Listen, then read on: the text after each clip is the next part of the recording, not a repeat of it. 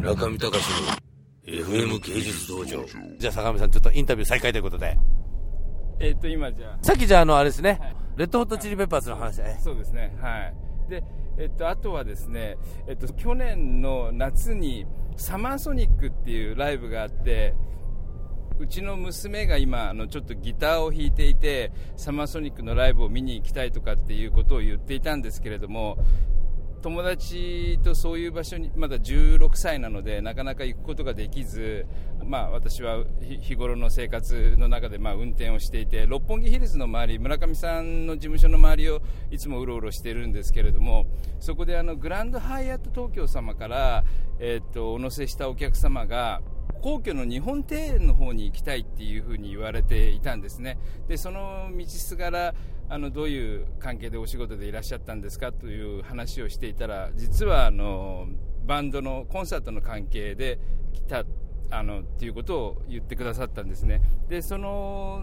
方が多分マネージャーのようなポジションの方だと思うんですけれども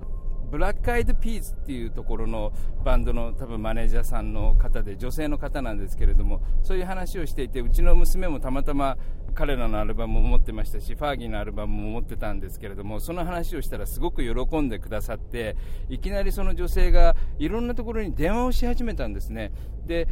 私あの、なかなか通じないようだったので、えっと、お電話のかけ方が分かりますかみたいな感じの話し方をしていたらですねあのその女性の方が実はあのもしかしたらチケットを手に入れることができるからあのそしたら連絡するからっていうふうに言われたんですね。で皇居の方をぐるって回ってグランドハイアットの方にお戻りになられたんですけれどもその時に私の携帯の番号を教えてくれっていうことだったのでお教えしていたんですね。でその時は金曜日で、えー、とその後リハーサルがあるって言われていてで土曜日の日に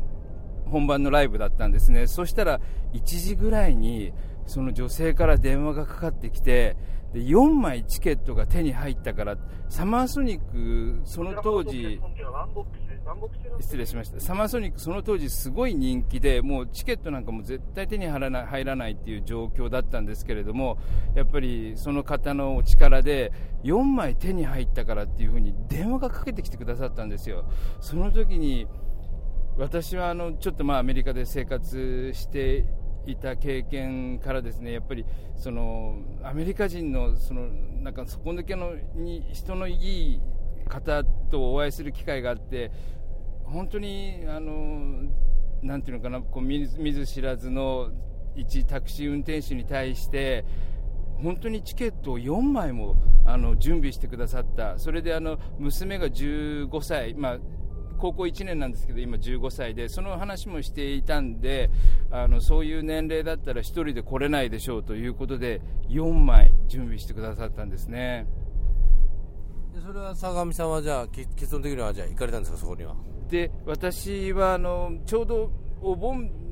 っていうかそういう夏休みの時期でいろいろ子あの子供にもまず電話して子供の友達なんかにも連絡するようにしてなんとかその4人っていうか複数で行けるようにしたいと思ってたんですけれども私のあの子供の友達もちょうど田舎に帰っていたりして結局誰も行ってくれる人がいなかったんですね。で私もそのまま仕事をし続けなければその日ならなかったのでで私の妻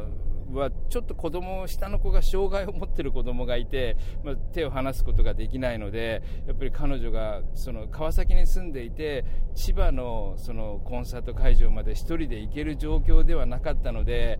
あのお電話を差し上げて申し訳ございませんでしたということであの本当にお気持ちだけありがたく頂戴しましたということでコンサートには行くことはできなかったんですけれども本当にこういうタクシーをしながらですね、まあ、村上さんにもいつも本当にお世話になってるんですけれども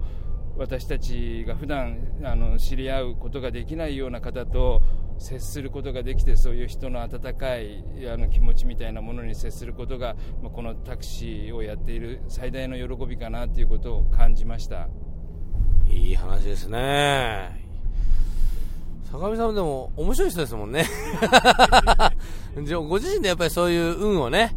引っ張ってらっしゃるんじゃないでしょうかね。村上隆の FM 芸術道場